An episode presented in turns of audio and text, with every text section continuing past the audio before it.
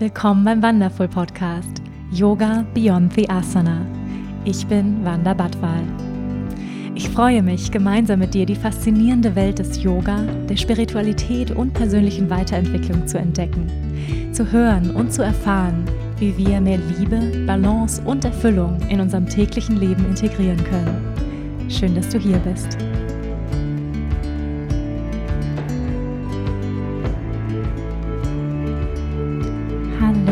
Schön, dass du da bist zu einer neuen Folge hier bei Yoga Beyond the Asana, der Wonderful Podcast.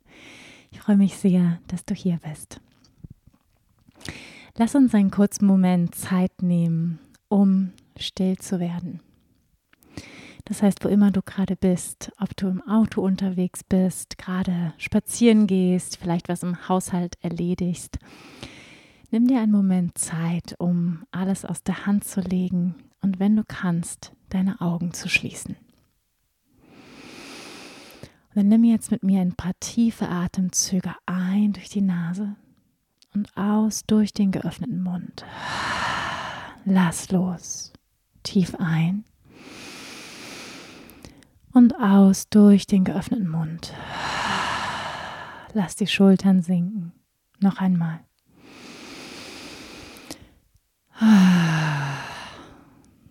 Sehr schön. Und dann erlaubt dir deine Aufmerksamkeit von dem, was vorher gerade war, was du gemacht hast, von der äußeren Welt, die Energie mehr nach innen zu richten, zu verlangsamen. Lass den Atem entspannt ein- und ausströmen.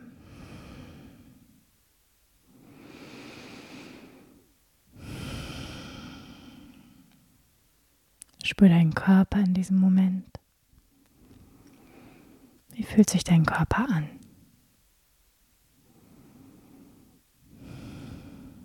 Wo sitzen vielleicht Verspannungen, die du jetzt lösen darfst? Vielleicht kannst du die Schultern noch mehr sinken lassen. Vielleicht den Bauch weich werden lassen. Die Gesichtszüge entspannen.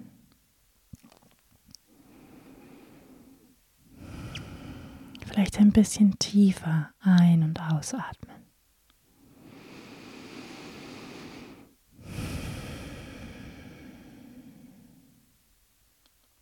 Und für einen Moment Spüre hinein in all das, was gerade präsent ist in deinem Leben, was dich bewegt.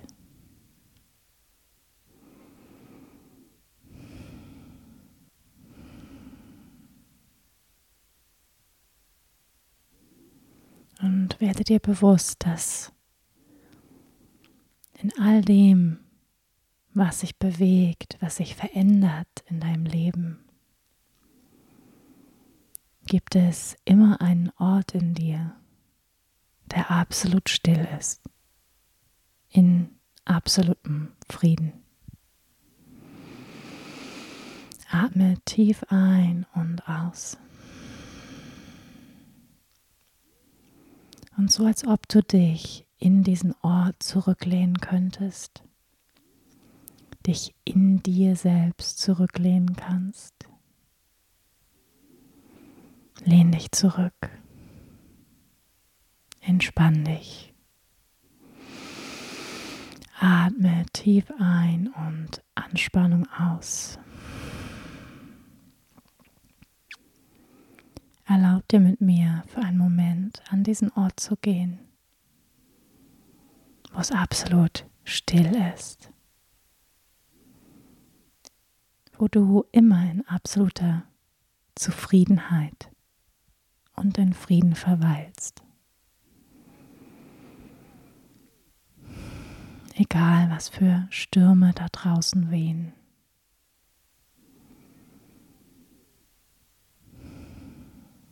Dieser Ort ist immer da.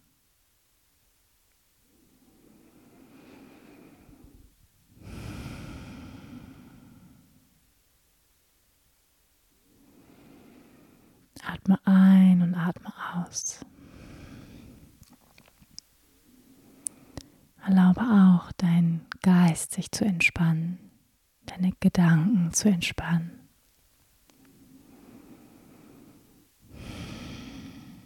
Du musst jetzt in diesem Moment nichts tun. Du darfst einfach nur sein.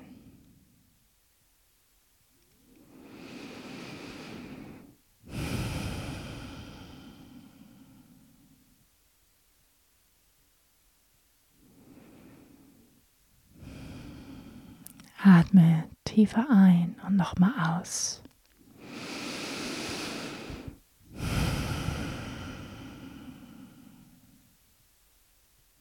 Und wenn du gleich die Augen öffnest, dann nimm diese Erfahrung mit.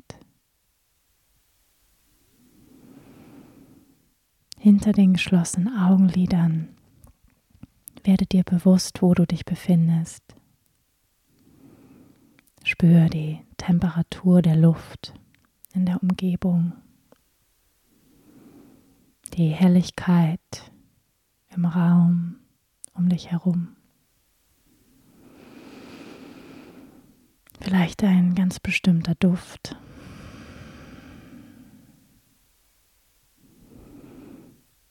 Atme ein und atme aus. Schenk dir selbst ein Lächeln. Und dann öffne sanft die Augen und komm wieder in den Raum zurück. Welcome back. Hm, so schön, dass du hier bist.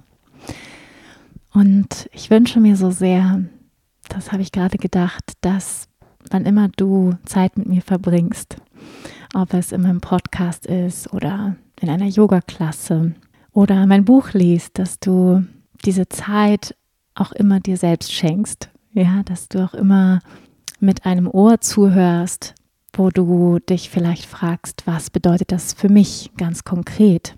Ja, wenn ich dir zum Beispiel eine Erkenntnis aus meinem Leben berichte, dass auch immer ja etwas für dich, für dein persönliches Leben dabei sein kann, dass auch du dich immer wieder abgeholt fühlst in deiner ganz persönlichen Geschichte. Das wünsche ich mir sehr und ja, ich hoffe, diese kleine Meditation hat dir gut getan, hat dich abgeholt, da wo du gerade bist. Und ähm, ja, ich sitze hier in Portugal, in unserer neuen Heimat. Das ist total crazy, das zu sagen. Ich sitze hier auf der Couch und schaue aus dem Fenster. Ich sehe zwei Palmen, die im Wind wehen. Ähm, eine Bananenstaude, die ja noch am Wachsen ist. Die ist noch nicht so groß. Und ähm, ja, es ziehen Wolken vorbei und es ist windig. Ungefähr so 15 Grad draußen. Nicht besonders sonnig gerade die letzten Tage. Ja, und ich habe mir endlich mal wieder die Zeit genommen, mit euch zu sprechen, einen Podcast aufzunehmen. Und das ist wirklich eine meiner absoluten Lieblingsbeschäftigungen oder ist eine meiner Lieblingsdinge, die ich tue in meiner Arbeit, ist dieser Podcast. Und ich muss sagen, ich habe ihn schmerzlich vermisst und ich hoffe, du auch. Die letzten vier Wochen, also ich habe jetzt wirklich fast zwei Monate Pause gemacht einfach aufgrund unserer Auswanderung nach Portugal. Und ja, in dieser Folge möchte ich dich gerne mitnehmen, ein bisschen durch die letzten vier Wochen, was alles passiert ist. Vielleicht hast du ein bisschen auf Social Media gesehen. Ich war aber auch recht still, muss ich sagen, die letzten acht Wochen, weil einfach so viel los war. Ähm, ja, so eine Auswanderung ist ein riesengroßer Schritt. Und in der heutigen Folge möchte ich dich ein bisschen mitnehmen von unserem Auszug die letzten Wochen in dem Haus Corona-Erkrankung und dann, sag ich mal, der Übergang ähm, nach Portugal, ja, wie das alles war. Und äh, darum geht es in der heutigen Folge. Und bevor wir reinstarten in die Reise der letzten Wochen, möchte ich einfach nochmal ein ganz großes Dankeschön dalassen. Danke, dass du meinen Podcast hörst. Danke, dass du, ja, mir folgst, meiner Geschichte folgst, die hoffentlich auch für dein Leben Inspiration bereithält, die dich ermutigt, die dich bestärkt.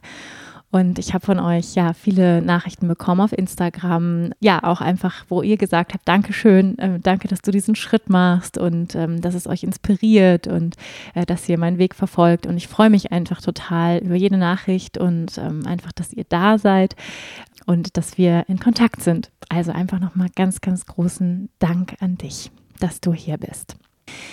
Ja, ich nehme euch mal mit in den Januar 2022.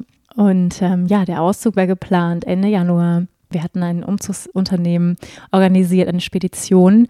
Das ist ja äh, auch gar nicht so einfach, da jemanden zu finden, der sozusagen einen Umzug macht von Deutschland nach Portugal. Und da gibt es tatsächlich eine ähm, Spedition, die sozusagen darauf spezialisiert sind, das zu machen aus Bayern nach Portugal, die auch ähm, an die Côte d'Azur liefern. Und ja, sowas haben wir ja auch noch nie gemacht. Also, sag ich mal, mit einem großen, riesigen Lastwagen das ganze Hab und Gut nach Portugal zu verschicken. Ja, das war auf jeden Fall der Plan. Die Daten standen und die sind auch ja relativ lange im Voraus ähm, ausgebucht, weil die müssen unheimlich viel natürlich auch logistisch organisieren mit verschiedenen ja, Haushalten, die eben nicht nur den, die fahren sozusagen nicht nur für uns nach Portugal, sondern auf dem Weg stoppen die dann eben in der Côte d'Azur in Spanien und bringen dann verschiedene, sag ich mal, Abteile innerhalb eines Lastwagens dann an die unterschiedlichen Familien und Haushalte. Das heißt, sowas ist dann so eine Route, wird ähm, lange geplant und ja, also wir hatten auf jeden Fall einen Umzug geplant mit fünf Mann, die uns helfen, das große Haus auszuräumen. Also wir hatten wirklich ein großes Haus mit Keller und mit Vorratsräumen und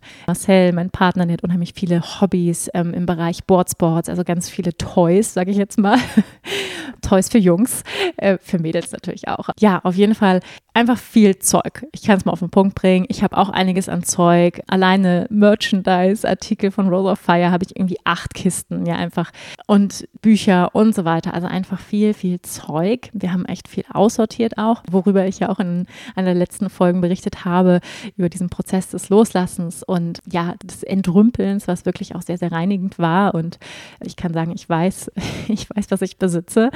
Das war wirklich gut und, und trotzdem war es wahnsinnig viel. Wir hatten uns echt ein gutes System überlegt mit sehr coolen Kisten, mit solchen, ja, das sind solche wirklich grauen Plastikkisten, die sind nicht wahnsinnig schön, aber sie sind wahnsinnig stabil und vielleicht kennst du das, diese Umzugskisten, wenn die nass werden und dann fallen die auseinander und die sind viel zu schwer, weil es sind viel zu viele Bücher drin und dann reißt die ein und dann ärgerst du dich und halb auf dem Weg. Also das wollten wir eben nicht und deswegen haben wir so ja auch ein bisschen Geld in die Hand genommen, wirklich auch so zu sagen, hey, wir machen jetzt echt, wir nehmen richtig stabile, gute Kisten, gutes System, wir nummerieren die durch, ja, dass wir eben auch wissen, wie viele Kisten wir eigentlich haben, dass man auch selber sieht, okay, so und so viele Kisten Klamotten habe ich oder so und so viele Kisten Bücher habe ich, ja, dass man das wirklich auch mal selber so sehen kann und natürlich auch dann einfach, um sicher zu gehen, dass alle Kisten von Deutschland nach Portugal kommen. Also wir hatten uns das echt alles ganz gut überlegt, wie ich finde, also von der Struktur her. Und dann kam alles anders als geplant.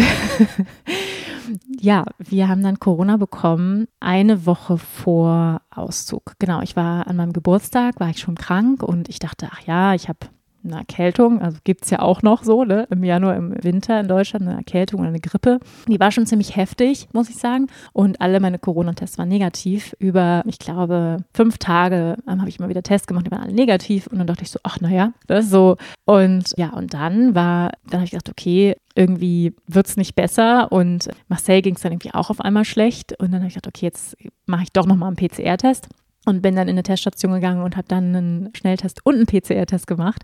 Und dann war der Schnelltest positiv, der PCR-Test aber negativ. Also sehr, sehr mysteriös. Ich weiß es nicht. Ich weiß, dass diese Viruslast, ähm, beziehungsweise dass man es nur an bestimmten Tagen dann nachweisen kann.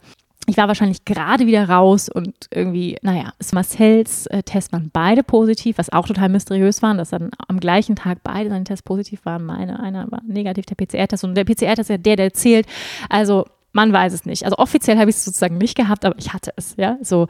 Und es war schon auch ein heftiger Verlauf, muss ich sagen. Ich hatte eben meine zweite Impfung gerade erst bekommen und habe quasi dann die Impfnebenwirkungen noch gehabt und dann gleich Corona hinten dran. Also das war irgendwie echt nicht so schön.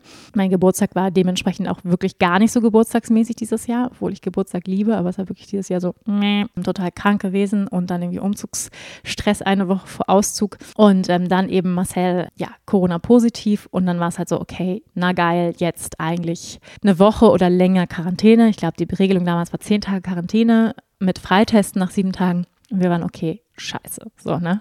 Weil einfach ähm, der Umzug dann hätte nicht stattfinden können. Und ja, und natürlich Quarantäne. Das heißt, niemand konnte uns, uns helfen. Und wir hätten sagen können, weil das Haus ist ja schon verkauft, schon seit einem halben Jahr verkauft. Und ähm, die Prämisse war eben, dass wir noch ein bisschen länger drin bleiben können. Einfach, dass das Baby ein bisschen größer ist, so dass er so sag mal, knapp ein halbes Jahr ist, wenn wir ausziehen. Viel früher hätte ich mir das ehrlich gesagt auch nicht vorstellen können, mit dem Baby auszuziehen. Ich, ne, also jeder, der, glaube ich, ein Baby zu Hause hat oder das vielleicht im Umkreis hat, der weiß, das ist, ja, das ist enorm. Ein Umzug, ein Auszug, aber auch eine Auswanderung mit Baby.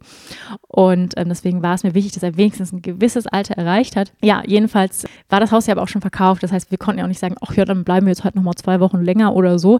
Gewisse Gewerke, die dann eben auch Renovierung an dem Haus vornehmen wollten, den Boden abschleifen wollten und so weiter, die waren ja auch alle schon bestellt. Also es war nicht so, dass wir hätten sagen können, ach ja, dann bleiben wir noch mal ein paar Tage, macht ja nichts so.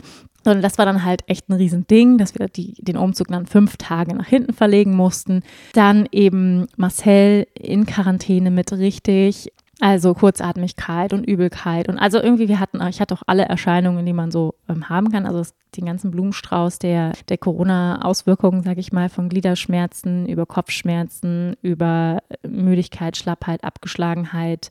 Fieber hatte ich, soweit ich weiß, nicht, aber halt extreme Gliederschmerzen, extreme Kopfschmerzen, Nasennebenhöhlen dicht. Und dann habe ich ja noch on top, irgendwie nach zwei Wochen wurde es bei mir halt gar nicht besser. Und dann habe ich on top noch eine Nasennebenhöhlenentzündung bekommen. Und mir ging es super dreckig. Äh, also ich muss wirklich sagen, so schlecht ging es mir ja, schon lange nicht mehr. Also äh, ich weiß nicht, wann ich das letzte Mal so eine Grippe hatte. Ist schon echt heftig gewesen. Schon eine sehr heftige Grippe. Und natürlich dann das Ganze mit dem Säugling. So, das ist ja nochmal eine andere Nummer, weil man sich eben nicht ausruhen kann, weil man nicht durchschlafen kann. Das Baby hatte auch Corona. Ja, war aber recht milder Verlauf. Meine Ärztin hat gesagt, ja, je kleiner die Kinder sind, desto, sag ich mal, desto milder ist der Verlauf. Muss nicht immer so sein. Ja, bei manchen Kindern kann es natürlich auch ja, schlimmere Effekte haben aber zum Glück war es bei Bodi wirklich nur, ein, nur in Anführungsstrichen Schnupfen und immer geweint nachts so, aber ja, genau. Also das war, sag ich mal, recht milde der Verlauf, aber trotzdem war es für mich einfach krass mit so einem krassen Schmerz im Körper. Und man darf ja dann als stillende Mama auch nur in Anführungsstrichen Ibuprofen nehmen und nicht irgendwelche anderen Hämmer, die man vielleicht in solchen Zeiten gerne nehmen würde. Also ich hätte dann doch gerne mal zum Vic Medi-Night gegriffen, muss ich sagen. Ja, einfach um mich in dieser Zeit zu dopen. Ne? So, wenn es einfach nicht anders geht und mitten im Auszug und Kisten packen und äh, ich hätte gerne einfach mal auch mal ein bisschen länger geschlafen und ruhiger geschlafen und das war einfach, ja, es war sehr, sehr, sehr intens und ja, dann auch, ja, Marcel, der einfach, der ist ein super starker Mann und hat echt äh, super Kräfte, muss ich sagen, aber der einfach, ja, auch gerne mal über seine Grenzen geht und dann hatte ich natürlich echt Angst um ihn auch, wegen Herzmuskelentzündung, ähm, extremer Anstrengung und es war echt einfach scheiße, weil niemand uns irgendwie helfen konnte und wir waren einfach in Quarantäne und ja, und er musste gefühlt einfach fast alles alleine machen. Also ich sag mal die schweren Sachen, ne? Ich konnte dann irgendwie so ein bisschen mal die Klamotten in Kisten packen und sowas, aber halt mal so irgendwie das Geschirr anräumen, aber halt jetzt nicht wirklich die großen, sag ich mal, die großen Sachen rumschleppen und schieben und Möbel und so weiter. Das, das ging halt einfach gar nicht und natürlich auch ich das Baby noch hatte und wir jetzt auch irgendwie keine Familie rundherum hatten, die jetzt hätten kommen können und hätten wir natürlich auch nicht gewollt, dass irgendwie so unsere Eltern kommen und sich noch an anstecken oder so. Also das war echt irgendwie, muss ich sagen, intens und wirklich, ja, heftig. Und da, ich musste ein bisschen, ja, ein bisschen schmunzeln so im Nachhinein. Ja, da waren irgendwie dieser Zeit so drei Phrasen, die wir irgendwie immer wieder gedroschen haben, ja, für die Phrasendrescherei. Und zweitens, genau, und zwar erstens kommt es anders und zweitens, als man denkt. ja, also so, das war irgendwie eine Phrase, die wir öfter gesagt haben. Und dann am Ende des Tages, ja, vielleicht kennst du es auch, am Ende des Tages, Leute, die immer sagen, am Ende des Tages, ja, war unser Spruch immer, am Ende des Tages, und jetzt kommt die, zweite, die nächste Phrase, steckt der Teufel im Detail. und so war es auch, ja, am Ende des Tages steckt der Teufel im Detail, weil es war dann wirklich so die ersten 80 Prozent Ausräumen des Hauses, die waren irgendwie leicht und die letzten 20 Prozent, die waren dann nochmal so richtig schwer. Also so, das sind dann so Haufen, ja, in einem Haus, wo du so denkst, du gehst dann so wochenlang, also wir haben ja angefangen zu packen, also im November habe ich angefangen zu packen und da gehst du dann an so Haufen vorbei und sagst so, ja, ja, das mache ich dann dann später, das geht ja, ist ja schnell gemacht. Ne? Sowas wie zum Beispiel die Schublade im Flur. Habt ihr auch so eine Schublade im Flur, wo so der ganze Kram reinkommt? So Taschentücher, Earpods, Kleingeld, Kugelschreiber, Carmex, Lippenpflege, Portemonnaie, Ersatzschlüssel, also so eine Schublade, ja. Und so eine Schublade, die dauert einfach mal zwei Stunden. Ne? Die dauert nicht eine Viertelstunde, wie man so denkt, sondern wenn du dann wirklich Sachen auch aussortierst und wegschmeißt und welchen, dann hast du noch ein, irgendwie sagst, das verschenke ich oder so. Also das dauert alles immer länger und das war wirklich dann irgendwie so diese letzten 20 Prozent, die waren irgendwie heftig. Also das hat einfach, es hat einfach ewig gedauert. Also, und man muss sagen, im Nachhinein haben wir gesagt, naja, vielleicht wurden uns diese fünf Tage on top einfach auch nochmal geschenkt, selbst wenn wir krank waren und es richtig dreckig ging, weil wir es vielleicht sonst gar nicht geschafft hätten. Also, wer weiß, ja. Also von daher, man weiß nicht, ob es gut oder schlecht war. Also, ne, das finde ich oft in solchen Situationen, dass es erstmal so richtig beschissen aussieht, aber manchmal weiß man auch nicht, vielleicht war es auch ganz gut. Und ich hatte so ein bisschen das Gefühl, dass das Universum uns nochmal so richtig einen Arschtritt verpassen wollte. Also ich muss auch sagen, aus meiner Erfahrung in meinem Leben, bei so großen Ereignissen, dass häufig ich das Gefühl hatte, das Universum sagt so, aha, ihr wollt das, interessant, ihr wollt nach Portugal auswandern, mal sehen, ob ihr es wirklich wollt. I gonna test you. So, ich teste das mal. Und ähm, als ich damals nach Bali ausgewandert bin, war es nämlich ähnlich. Da war es aber nicht beim Auszug aus Berlin für mich, sondern es war dann wirklich, als ich in Bali war. Und ich weiß noch, viele Leute haben mir gesagt, ja, äh, wenn du nach Bali gehst, also der erste Monat wird toll der, also das ist der Honeymoon-Monat, ne? so, das ist alles toll. Und dann im zweiten Monat geht schon so los, äh, dass irgendwie so ein, bisschen, ein paar Herausforderungen kommen. Im dritten Monat passiert dann eine richtige Scheiße. Entweder du hast einen Unfall, dir wird dein Geld geklaut, irgendetwas passiert, du verlierst irgendetwas, was dir lieb ist. Und Bali wirklich testet dich, ob du hier bleiben willst. Und ich habe mal gelacht und ich so, ja, ja, dieser Aberglaube, ne? Aber es war dann halt wirklich so. Also ich habe das in, in, meiner Folge und wer, wer die gehört hat, der weiß es auch ähm, erzählt, ja, dass Bali hat genau das mit mir gemacht und es ist, kam dann wirklich so, dass ich dann noch eine Steuernachzahlung hatte von 10.000 Euro. Ich bin selbstständig, seitdem ich denken kann. Also ich bin, ich habe angefangen zu modeln, also musste seitdem Steuern zahlen, da war ich 13, ja, also super früh mein eigenes Geld verdient ich hatte sehr früh einen Steuerberater, eine Steuerberaterin und musste nie so einen hohen Betrag Steuern nachzahlen. Ich weiß nicht, was da passiert ist, irgendein Fehler ist passiert, aber ich habe ne, nach 15 Jahren Selbstständigkeit das erste Mal so eine hohe Steuernachzahlung gehabt, ja, und musste dann auch nach Deutschland fliegen, das zurückzahlen und hatte dann einfach wirklich, ich glaube, 500 Euro auf dem Konto am Ende. Also es, es war wirklich so, ich hatte nicht, also gefühlt nichts mehr, ne, so. Und das war wirklich so der Test. Also der absolute Test. So willst du das? Ne? So willst du das? Bist du bereit, alles zu geben? Bist du bereit, wirklich ähm, für deinen Traum zu kämpfen? Und ähm, ich bin sehr, sehr froh, dass ich, dass ich da durchgehalten habe und etliche heulende Spaziergänge um vier Uhr morgens am Strand, wo ich dachte, okay, ich, mir also helf mir Universum, ich, ich weiß nicht, was ich tun soll. Ich bin komplett bankrupt, ich habe kein Geld und ja, also es ist auf jeden Fall weitergegangen und ich habe nicht aufgehört, auch an meinen Traum kaum zu glauben. Und ja, beim, dieses Mal war es jetzt eben beim Auszug, wo ich so das Gefühl hatte, das Universum, dieses Universum ist wirklich, mm, ja, uns schon gut am Testen. Man könnte auch sagen, ich weiß es nicht, ob das stimmt, ja. Eine Freundin von mir hat auch gesagt, naja, so intensive Krankheiten und in Kombination jetzt mit so einem Auszug, was ja auch immer ja, wie so ein Beenden von einem Kapitel ist und ein Neubeginn. Also wie so ein bisschen, als ob man ja Karma wegbrennt oder so. Ich weiß nicht, ob das stimmt. Ich mag auch nicht so gerne Pauschalisierungen, sozusagen. So ist es immer und dann ist es so. So diese Schwarz- und Weiß-Denken, da bin ich kein Fan von. Aber für unseren ganz persönlichen Fall kann ich sagen, ja, vielleicht stimmt das. Vielleicht ist da was dran, dass irgendwie so ein bisschen was weggebrannt wurde in diesen echt drei wirklich krassen Wochen. Und zwar wirklich, auf Englisch sagt man a hell of a ride, also ein wirklich ein Höllenritt, diese drei Wochen Auszug und vielleicht sollte das so sein, ja, so vielleicht war das nochmal so richtig goodbye, boom, boom, wirklich so einen großen Bam, goodbye. so, sozusagen nicht, nicht nochmal so richtig schön, drei letzte Wochen zu haben, sondern wo man so richtig so, ach, das war so schön, sondern einfach so richtig, dass dir so richtig dreckig geht und du bist dann einfach nur noch so, ach, zum Glück sind wir raus. So, vielleicht war das wirklich so ein bisschen, sag ich mal, ein nett gemeinter Arschtritt vom Universum, also an dieser Stelle. Vielen Dank.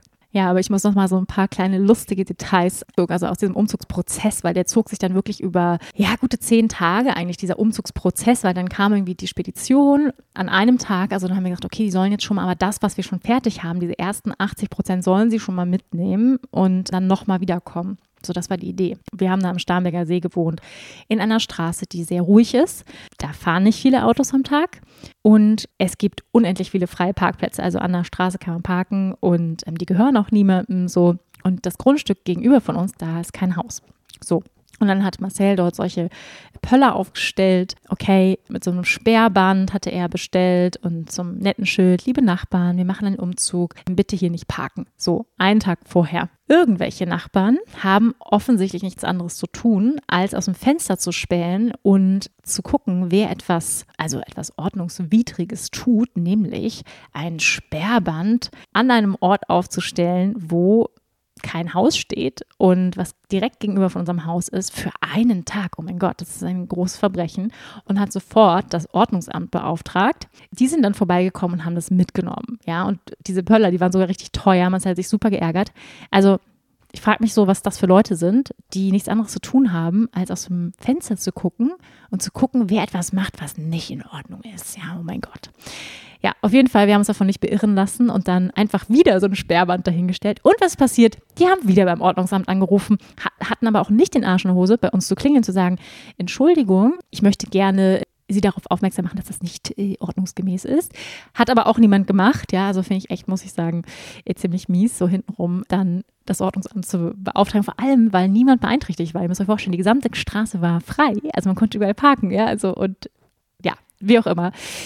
Das, so ging es irgendwie schon los, ja. Und ich war so, what the fuck? Also Corona, wir mussten irgendwie alles verschieben, dann das. Und dann kam endlich die Spedition. Und dann haben wir, dann haben wir es so gemacht, dass wir einfach zwei Autos, unsere Autos so geparkt haben und dann die Autos weggefahren haben. Also ja, man weiß nicht, was solche Leute sich denken. Na gut, auf jeden Fall ging das irgendwie so los. Und dann kam die Spedition, aber anstatt mit fünf Leuten, nur mit zweien.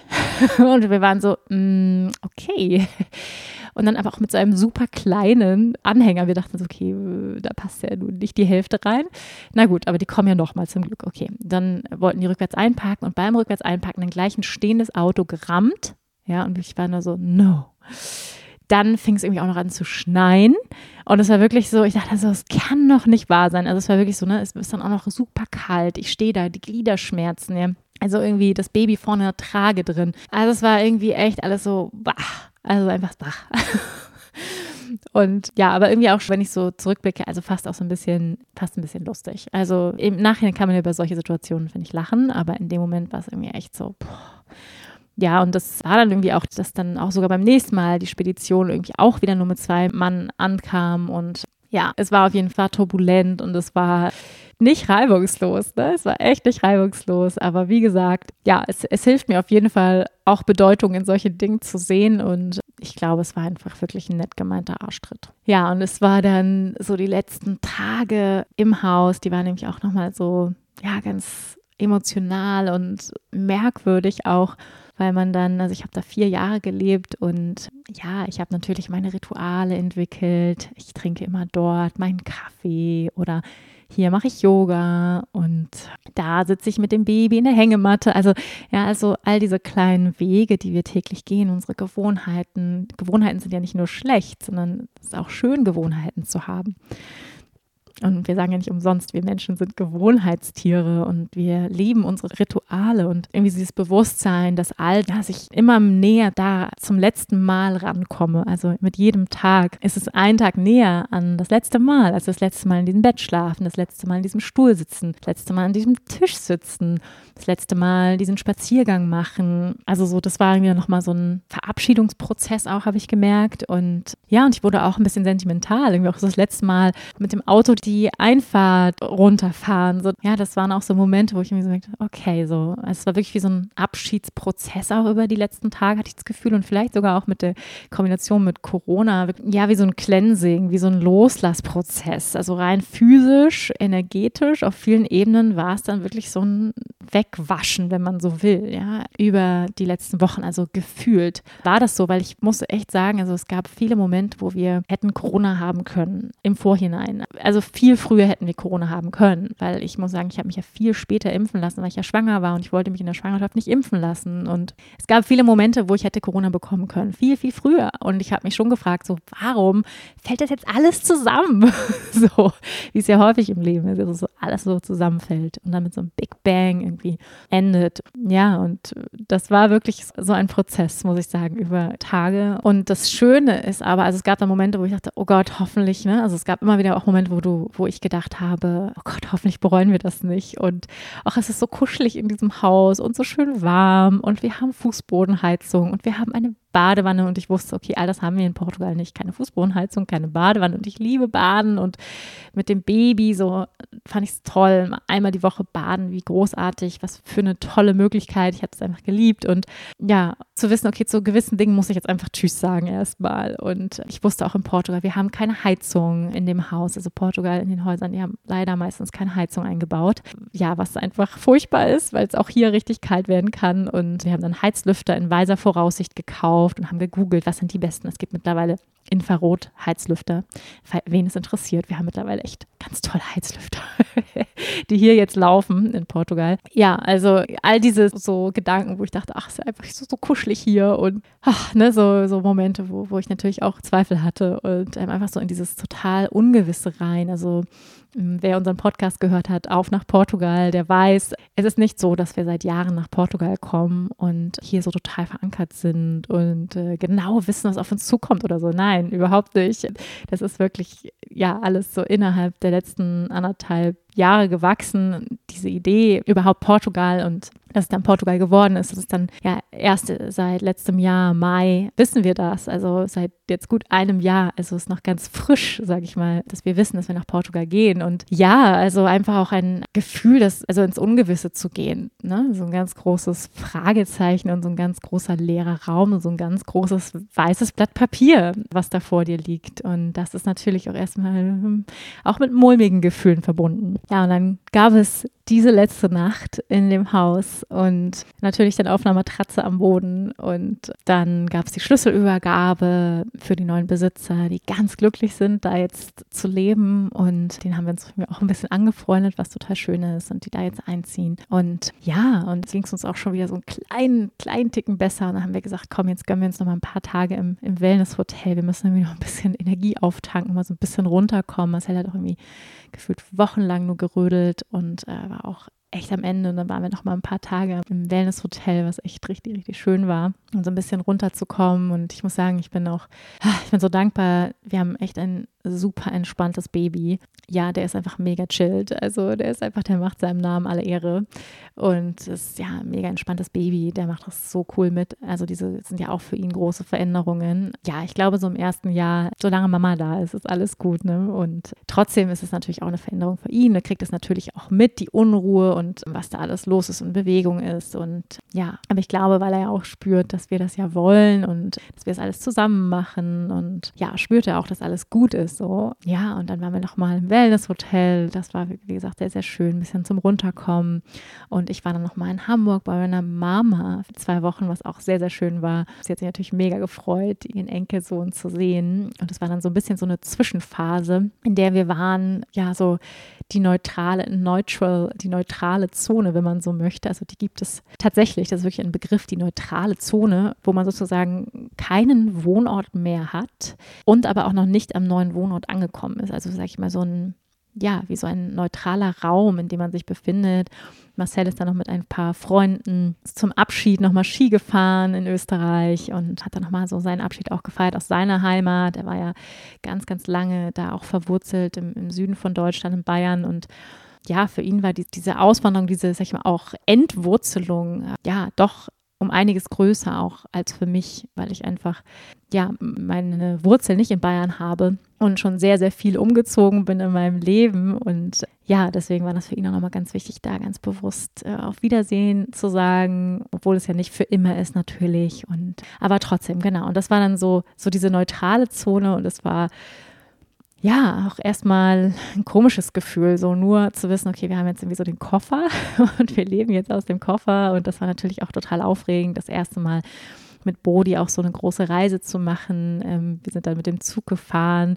Die ein oder andere Mama von euch kann es vielleicht nachfühlen. So die erste Zugreise mit Baby alleine ist aufregend und ähm, hat er ganz, ganz toll gemacht. Ich war so stolz auf ihn. Also er hat auch gar nicht geweint. Ja, die sechs Stunden im Zug von München nach Hamburg super entspannt gemacht und wir hatten ein Abteil für uns äh, irgendwie durch Zufall echt super gewesen und ja, hatten echt eine coole, gute Zeit. Also das hat Spaß gemacht und ja, dann war ich noch bei meiner Mom in Hamburg und konnte ein paar alte Freunde aus Hamburg treffen. Da bin ich ja geboren.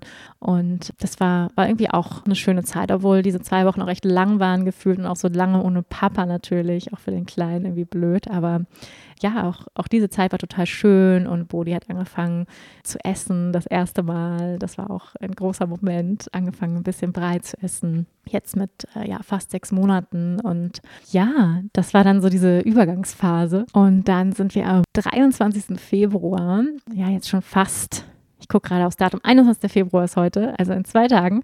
Es ist ein Monat her, dass wir nach Portugal geflogen sind. Auch der allererste Flug für Bodi meine Mama ist mitgeflogen und das war natürlich auch mega aufregend. Marcel, der ist vorgefahren, der ist im Auto gefahren mit unserem Hund, der Sophie mit einem Sprinterbus und ist hier runtergefahren, auch mit einem kleinen Anhänger, der war sozusagen schon da und hat uns dann abgeholt am Flughafen. Ja, und vielleicht erst nochmal der Flug. Das war natürlich auch ziemlich aufregend, auch mit Baby das allererste Mal fliegen. Ich muss sagen, ich bin sehr, sehr froh, dass meine Mama mitgeflogen ist weil, also Flieger ist ja auch so eng und äh, das Baby und wenn man stillt und halb auf, sag ich mal, auf dem Sitz des Nachbarn drauf, ist irgendwie auch unangenehm. Und ja, also für alle Mamas, die noch nicht mit ihrem Baby geflogen sind und vielleicht fliegen wollen, also nehmt euch ordentlich Wechselbodies mit. An dieser Stelle ein kleiner Tipp. Ich hatte nur einen Wechselbody dabei und das war äh, zu wenig. Also die, irgendwie hat der Flug, glaube ich, die Verdauung angeregt und ähm, ich musste da Windeln wechseln auf dem Boden. Also die Stewards und Stewardessen, die waren nicht amused, dass ich da wechseln musste, weil das Klo war viel zu klein. Da war irgendwie dieser Wickeltisch, ich weiß nicht, da passt, passt kein Baby drauf, also meins jedenfalls nicht. Und das war äh, ja recht sportlich, die Leistung. Und ich musste irgendwie dreimal während des Fluges, der nur zweieinhalb, drei Stunden geht, äh, dreimal die Windel wechseln. Das war wirklich, ja, das war nicht so schön. Aber ansonsten hat Bodi auch das total entspannt mitgemacht und ja, fand das irgendwie aufregend und spannend, den Flug. Und er hat echt ein wahnsinniges Urvertrauen, der Kleine. Das ist echt sehr, sehr schön zu sehen. Ja, und seit dem 23. Februar sind wir hier und sind aber immer noch am Ankommen. Also ja, Ankommen ist wirklich ein Prozess. Das ist nicht so, okay, jetzt bin ich hier, sondern es gibt ja dieses schöne Sprichwort, die Seele reist langsamer als der Körper. Und ja, so ist es auch. Also meine Seele kommt immer noch an. Es gibt immer so Momente, wo mein Bewusstsein, wo in mein Bewusstsein auf einmal so richtig so rein sickert, so reintropft, so okay, du lebst jetzt hier. Und ich glaube, das ist natürlich auch einfach Zeit braucht und mit der Zeit, also ich sag mal, alle Zeit, die über dieses, ja, dieses Urlaubsmaß hinausgeht von zwei Wochen, vielleicht vier Wochen, schon langer Urlaub, aber so sechs Wochen, dann glaube ich, wird es auf einmal dann noch greifbarer. Okay, wir leben jetzt hier. Ja, und die ersten zwei Wochen, die waren, muss ich sagen, emotional auch echt aufrüttelnd aufgrund von verschiedenen Ereignisse, natürlich auch die Ereignisse einfach global, die in der Welt passieren.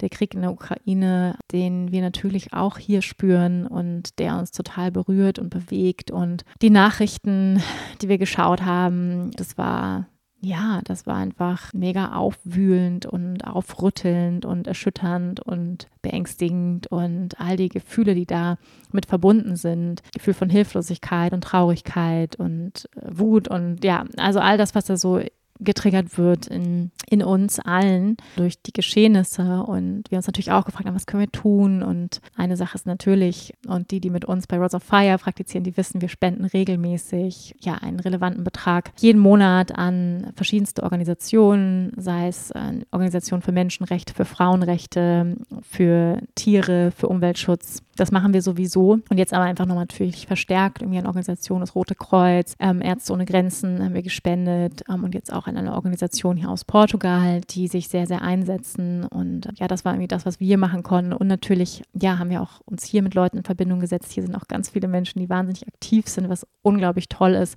die tatsächlich auch Flüchtlinge hier aufnehmen. Also tatsächlich kommen auch Flüchtlinge den ganzen weiten Weg hier nach Portugal Manche haben wohl auch Familie hier und ähm, ja, da sind wir auch gerade im Gespräch und eventuell nehmen wir sogar auch eine Familie bei uns auf. Also, obwohl wir auch selber erst irgendwie hier angekommen sind oder immer noch ankommen und alles noch auch chaotisch ist, war es trotzdem so, dass wir gesagt haben: hey, wenn wir irgendwie Platz haben, wenn wir irgendwie jemandem helfen können, dann, dann tun wir das. Und ähm, ja, das stellt sich jetzt noch raus, ob ähm, auch jemand zu uns kommt, eine Familie. Ja, das waren natürlich einfach auch Ereignisse jetzt Ende Februar, die uns auch extrem, ja, betroffen gemacht haben, berührt haben und dann gleichzeitig irgendwie aber auch in unserer Transformationsphase, in unserer persönlichen Phase von Veränderung und Ungewissheit. Und da gab es auch einfach Momente, Gefühle, die ich schon lange nicht mehr hatte, muss ich sagen. Und die Marcel auch gar nicht so kennt, sagt er selbst auch von, ja, von einem Gefühl von Instabilität. Also bei mir war es wirklich so, jetzt dank meiner täglichen Meditations- und Yoga-Praxis, die ich wirklich seit vielen, vielen Jahren hege und pflege und die mir sehr heilig ist, ja, habe ich eine sehr gute geistige und emotionale Stabilität entwickelt, sodass mich, was so passiert in der Welt, nicht mehr so aus der Bahn wirft. Ja, also mein Zentrum bleibt immer ziemlich stabil, das kann ich schon sagen. Und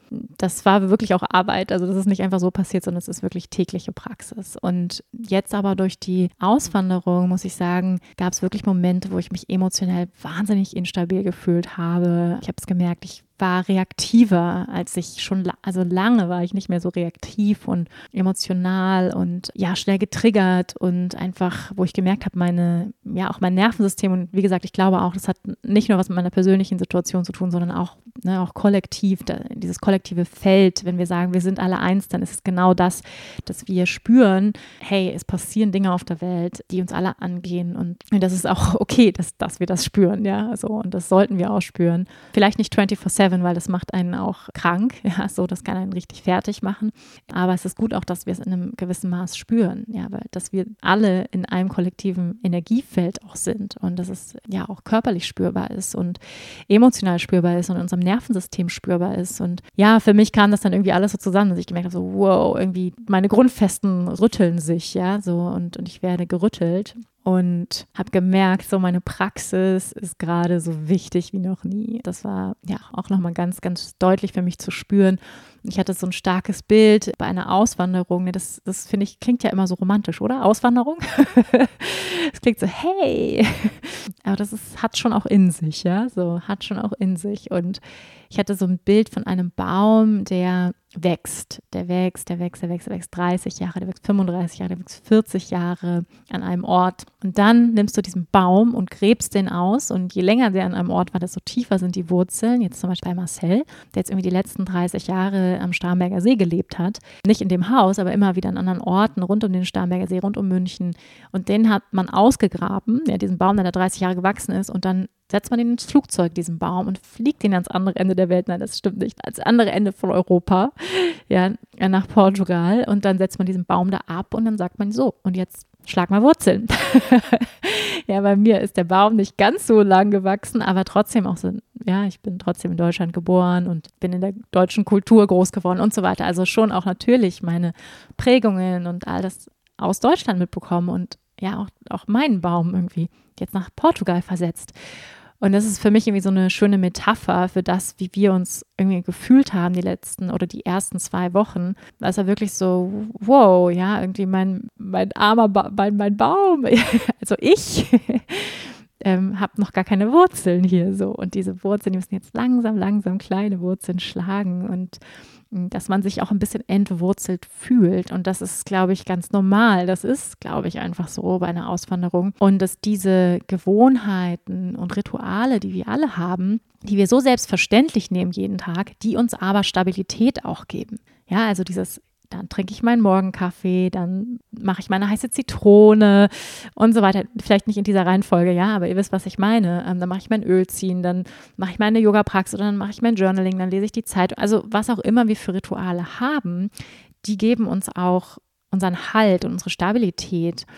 Und ja, die Dinge, die an bestimmten Orten sind, das gibt uns ja auch, also es ist ja wahnsinnig anstrengend einfach fürs Gehirn und das habe ich so die ersten zwei Wochen gemerkt und auch die Wochen und jetzt irgendwie vier Wochen aus dem Koffer gelebt, weil die ersten zwei Wochen waren wir halt im Ferienhaus und ähm, auch noch nicht hier auf, auf unserem Land. Und nichts ist irgendwie an seinem Ort. Und äh, ich bin eigentlich, ich bin jemand, ich mag neue Dinge und ich mag Abenteuer und all das, aber es ist für unser Gehirn einfach anstrengend, immer neue Entscheidungen zu treffen. Das ist ja auch dieser Grundsatz von Minimalismus, zu sagen, ich habe einfach nur das gleiche T-Shirt und die gleichen Hosen im Schrank und weil ich spare diese Energie, die ich jedes Mal aufwenden muss, um immer wieder neue Entscheidungen zu treffen. Und das habe ich total gemerkt die letzten Wochen, dass das, dass ich wahnsinnig müde ins Bett gegangen bin abends, einfach weil so viel Neues da war und so viele neue Entscheidungen und die Dinge eben nicht an ihrem Platz sind und mein Baby keine Routinen hat und jeder, jeder, die Kinder hat, weiß, Routinen sind wichtig für Kinder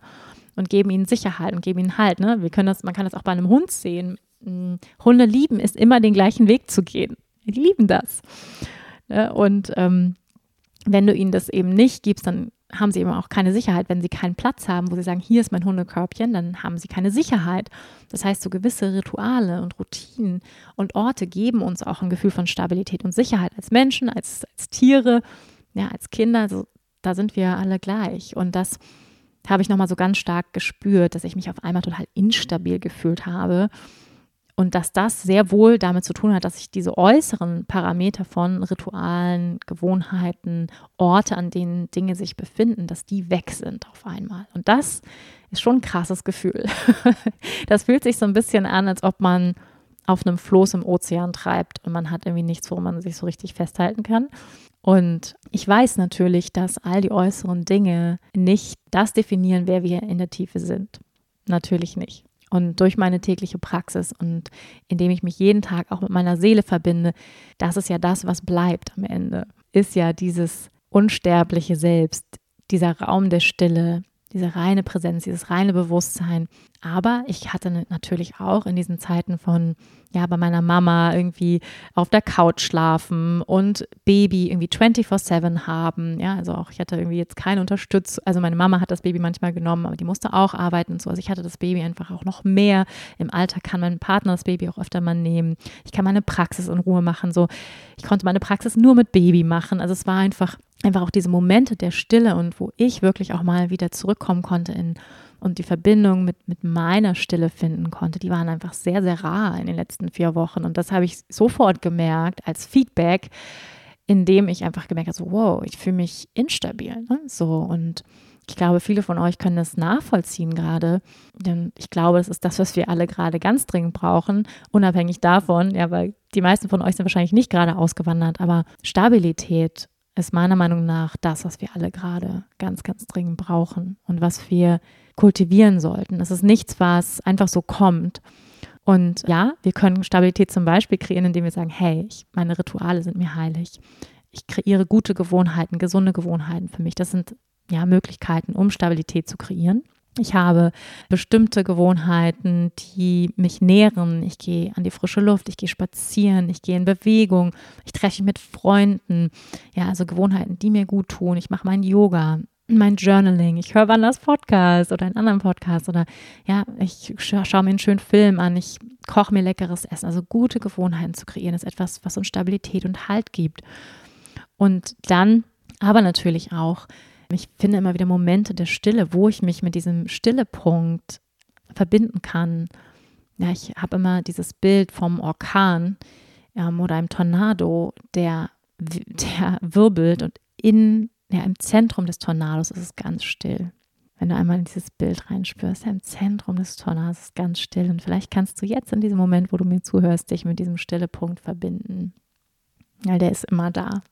Ja, dafür müssen wir nicht erst in Meditation gehen. Wir können immer wieder diesen Punkt suchen. Hier bin ich still. Ja, ich beobachte den Sturm, der im Außen stattfindet, all das, was passiert in der Welt und auch meine Emotionen sind eine Form von Sturm und gleichzeitig kann ich mich immer wieder verbinden mit diesem Punkt der Stille.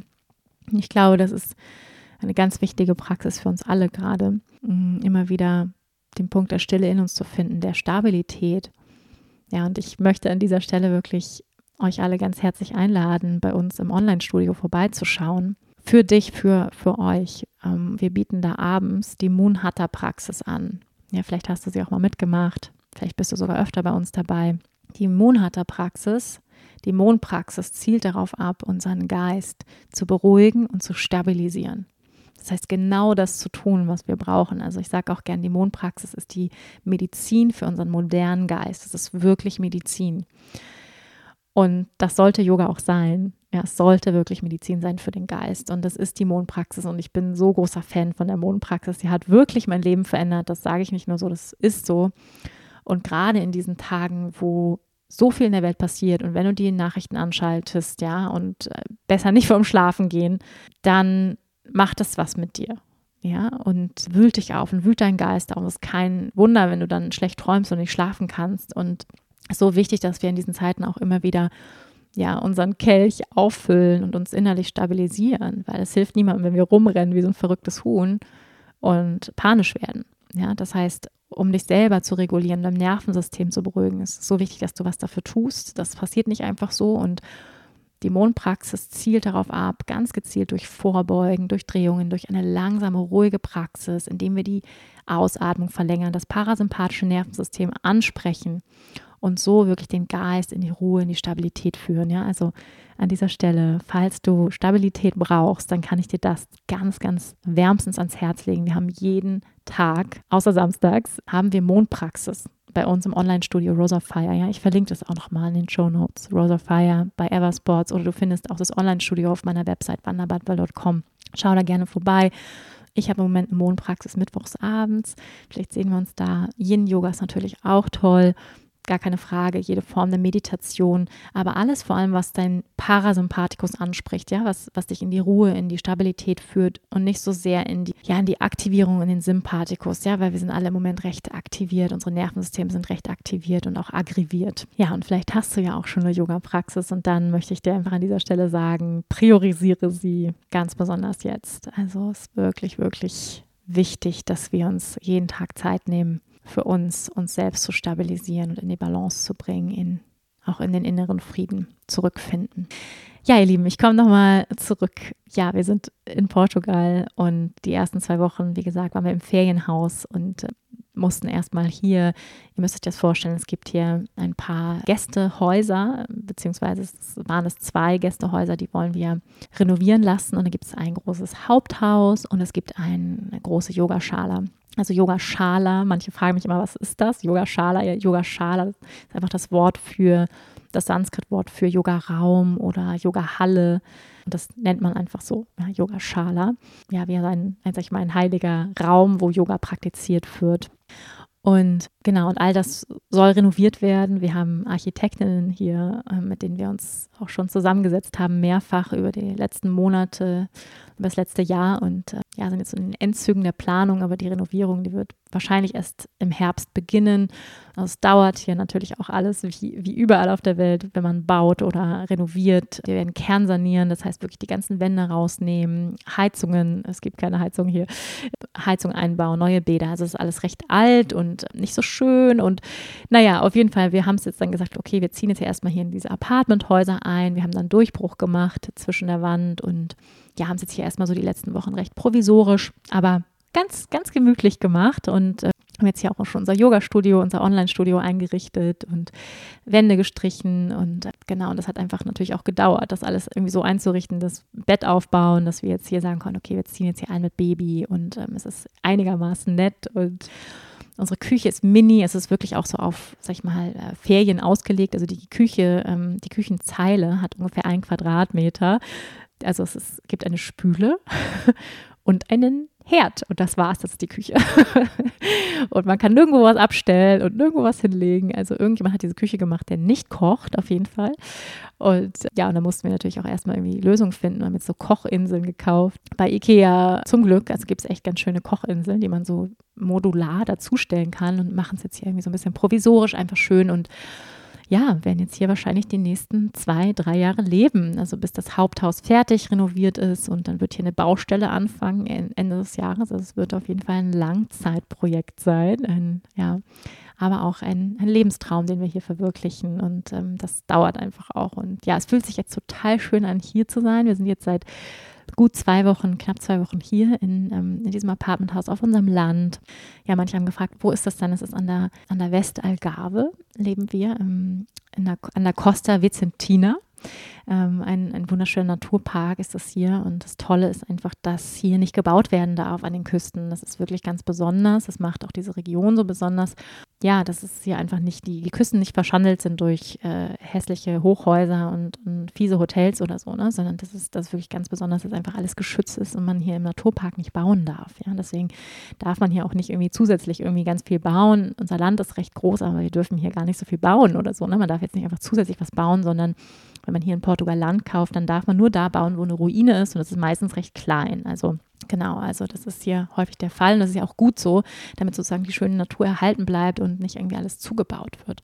Ja, und äh, ja, hier sind wir jetzt und es fühlt sich wahnsinnig gut an, einfach zu wissen, okay, jetzt bleiben wir hier und ähm, ja, so die Sachen finden langsam ihren Platz. Natürlich stehen noch überall Kisten rum und wir haben gar nicht genug so Stellfläche oder so, ja, Stauraum. Zum Beispiel habe ich gar keinen Ort für Bettwäsche und Handtücher und so. Muss ich noch irgendwas, müssen wir da äh, finden. Und die Schuhe haben auch noch keinen Platz. Und ja, aber das kommt alles so Step by Step und es fühlt sich gut an, jetzt hier zu sein, so langsam in so ein paar Routinen reinzufinden. Und das Baby findet so seinen Schlafrhythmus und ja, Essensrhythmus und Yoga-Streaming-Rhythmus und Arbeitsrhythmus und all das findet jetzt so langsam seinen Rhythmus, seine neue Rituale kreieren und das ist irgendwie ein schönes Gefühl. Also das und auch Menschen kennenlernen natürlich, auch ja, hier jetzt so die Fühler ausstrecken. Ich ähm, bin jetzt hier in einer Moms WhatsApp-Gruppe. Es gibt tatsächlich hier einige Moms WhatsApp-Gruppen, Mütter mit, mit Babys, mit kleinen Kindern und die treffen sich immer freitags und da war ich jetzt schon dreimal. Und das ist, ja, das ist schön, jetzt hier Kontakte zu knüpfen. Und ähm, hier sind junge Familien und wirklich sehr international aus, ja, aus ganz Europa, aber man kann auch sagen aus der ganzen Welt. Niederlande, Engländer, Franzosen, Italiener, Amerikaner, also wirklich alles hier Deutsche, viele Deutsche sind auch hier. Haben tatsächlich heute Morgen war, waren wir im Café und dann haben mich tatsächlich zwei Mädels angesprochen, also unabhängig voneinander und irgendwie äh, meinten so, hey, du bist doch die Wanda und eine, eine hat mir sogar geschrieben irgendwie bei, bei Instagram, das hatte ich noch gar nicht gelesen, also irgendwie witzig. Also vielleicht treffen wir uns hier ja auch mal. Also es ist auf jeden Fall eine Gegend, wo auch wirklich ganz viele viele Menschen hinkommen und äh, viel passiert und das ist irgendwie ganz aufregend, ganz spannend und wir fühlen uns hier schon total wohl und ich kann jetzt auch schon sagen, also ja, nach nur drei Wochen kann ich jetzt sagen, es war die richtige Entscheidung. also, oder nach fast vier Wochen jetzt muss ich sagen, ja, es fühlt sich richtig an. Und ich fühle jetzt im Vergleich zu unserem alten Wohnort, fühle ich mehr Leichtigkeit. Ich fühle ja, Weite im Geist. Und das ist ja auch einer der Dinge, die das Meer für mich machen. Also das war auch einer der Gründe, ja, warum wir ausgewandert sind. Also ich, für mich ist es ein Traum, am Meer zu leben. Ich wollte immer mehr leben. Das Meer macht was mit meinem Geist. Es öffnet mir meinen Geist. Es erinnert mich an meine innere Weite, an meine Größe.